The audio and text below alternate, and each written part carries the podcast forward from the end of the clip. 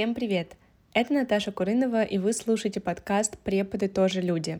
В сегодняшнем выпуске решила с вами поговорить о государственных экзаменах, ОГЭ и ЕГЭ, разобрать все «за» и «против» работы с ними и выразить свое отношение к ним, а точнее обосновать, почему я сейчас не хочу работать с подготовкой к государственным экзаменам. Сейчас мне 19 лет, и буквально год назад я сама сдала ЕГЭ по английскому языку.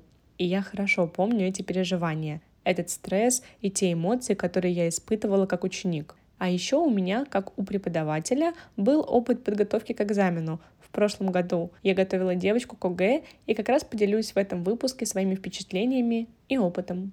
Но обо всем по порядку. Начнем с того, что для работы с экзаменами ОГЭ и ЕГЭ ответственность на себя берете не только вы как педагог, но и сам ученик. Я в целом говорю всегда, что процесс обучения делится 50 на 50 между учителем и учеником, а в процессе подготовки к экзамену тем более. Как правило, ОГЭ сдают в 15 лет, ЕГЭ в 17. Это уже подростки, и с ними можно и нужно серьезно обсуждать, что от них требуется и какую работу им предстоит проделать. Так как структура каждого из экзаменов, что ОГЭ, что ЕГЭ, достаточно большая, количество тем в кодификаторе тоже огромное, так как, по сути, в экзаменах проверяется знание школьной программы за пройденные школьные классы. И если подросток безответственно относится к процессу подготовки, пропускает занятия, не выполняет ДЗ систематически, не хочет работать, то, сами понимаете, к хорошему результату это вряд ли приведет. То же самое важно обговорить и с родителем, чтобы потом не получилось так, что ребенок плохо сдал экзамен, а виноват в этом преподаватель. Ситуации, конечно, бывают разные, но сейчас я говорю именно про ту, в которой ученик безответственно относится к процессу подготовки.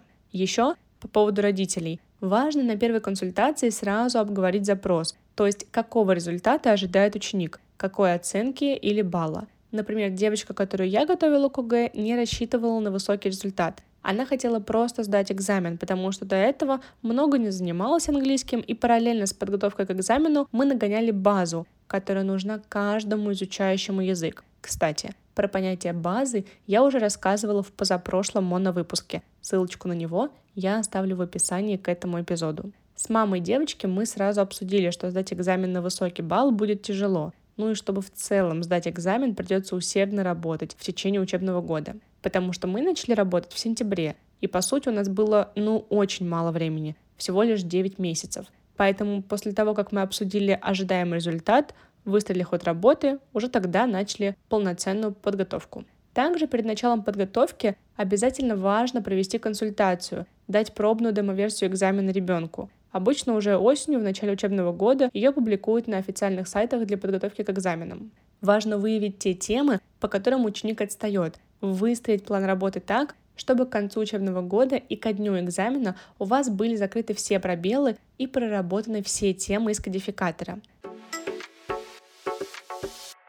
Еще одна небольшая сложность — это то, что в ОГЭ и ЕГЭ, помимо привычной работы с лексикой и грамматикой, есть задание на аудирование, например. Но это еще ладно. И письменная часть. В ОГЭ это просто имейл, если я не ошибаюсь, а в ЕГЭ это имейлы и эссе. Но такая структура была в 22 году, когда я сдавала экзамен. Не проверяла, честно говоря, изменилась ли она сейчас.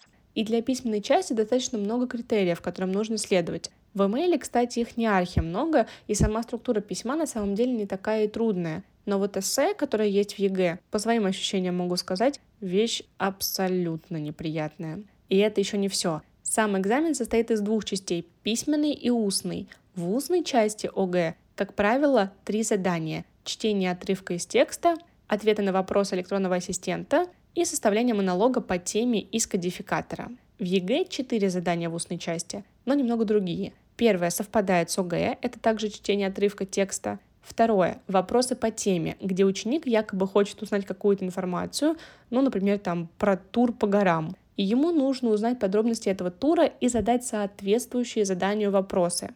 Например, длительность тура, цена тура и что-то подобное. Дальше, как и в ОГЭ, ответы на вопросы электронного ассистента. И последнее задание — это описание и сравнение двух картинок. Мне кажется, что устная часть — одна из самых главных и трудных частей каждого из экзаменов, но за нее можно набрать намного большее количество баллов. Так что, исходя из этого, я бы посоветовала работать что с ЕГЭ, что с ОГЭ. Не за один учебный год, а брать побольше времени. Например, лето и учебный год. Либо сразу, если мы говорим про ЕГЭ, 10 и 11 класс. Потому что чем больше времени, тем лучше, на мой взгляд. С другой стороны, из плюсов работы с госэкзаменами я могу выделить то, что это очень сильно структурирует, если так можно сказать. Вы все четко продумываете, прописываете отдельно темы, потому что знаете, что время на подготовку у вас ограниченное.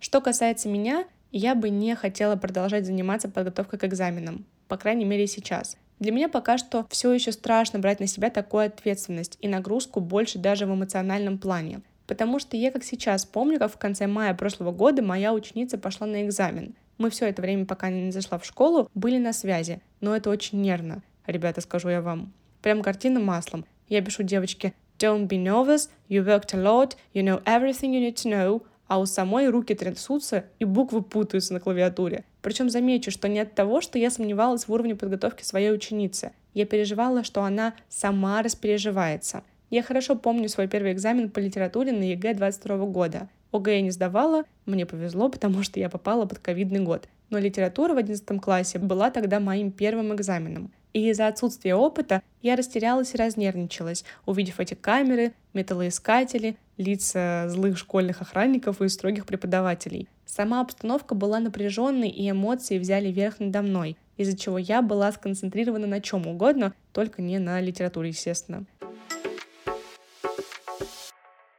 Кстати, про стресс и переживания. Все вы, наверное, знаете и понимаете, что экзамены морально очень тяжело даются подросткам. Многие не справляются с уровнем нагрузки, стресса, нервов и скатываются в депрессию или куда похуже. Я всегда за то, чтобы заботиться о себе, помогать себе и обращаться за помощью вовремя. Поэтому, если сейчас вы студент, ученик, да вообще любой человек, который находится в трудной душевной ситуации из-за учебы или из-за жизненных обстоятельств, либо вы просто чувствуете, что что-то не так, и вы не в порядке, то самое время позаботиться о себе и обратиться за помощью. А сделать это может помочь терапия с психологом и сервис по подбору психолога «Альтер».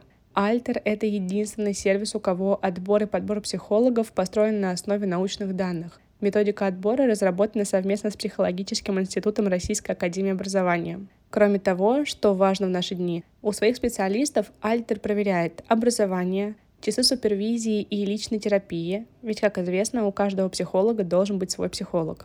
Также проверяются результаты теста на профессиональную компетентность, и некоторые специалисты дополнительно проходят интервью с разбором кейсов, по результатам которого в базу попадает до 13% желающих. Важнейшим преимуществом сервиса еще является то, что записаться к психологу можно и на очные, и на онлайн-сессии, выбирая тот формат, который вам больше нравится. Стоимость сессии Вальтер начинается от 1490 рублей, но по моему промокоду тоже люди большими буквами на латинице первая сессия будет для вас еще и на 20% дешевле. Как человек, который был в терапии, обещаю, вы из будущего скажете себе большое спасибо. Ссылка на сервис Alter с моим промокодом «Тоже люди» большими буквами на латинице будет в описании к этому выпуску. А я обнимаю вас, заботьтесь о себе и относитесь к себе бережно и с любовью. А мы продолжаем. В итоге девочка у меня хорошо сдала экзамен, они с мамой остались довольны результатом работы, и мы до сих пор продолжаем занятия, только уже без формата подготовки к экзамену. И прошу, не подумайте, что я пытаюсь вас сейчас запугать или что-то подобное. Это только мое отношение и мой опыт. Сейчас для меня комфортнее не включать в свою деятельность подготовку к государственным экзаменам. Возможно, когда-то я решусь попробовать еще раз, но пока что нет. Поберегу свои нервы. На этом наш выпуск подходит к концу. Большое вам спасибо, что послушали этот эпизод до конца. Не забывайте подписываться на подкаст, ставить ему лайки на Яндекс Музыке и звезды на Apple Podcast. А также обязательно пишите комментарии. Это очень важно для поддержания нашей с вами обратной связи. И напоминаю, что все социальные сети, мои подкаста будут в описании к этому выпуску. Также ссылочка на эпизод про базу в английском языке тоже будет в описании. А я прощаюсь с вами. Услышимся еще через две недели. Обнимаю вас. Пока-пока.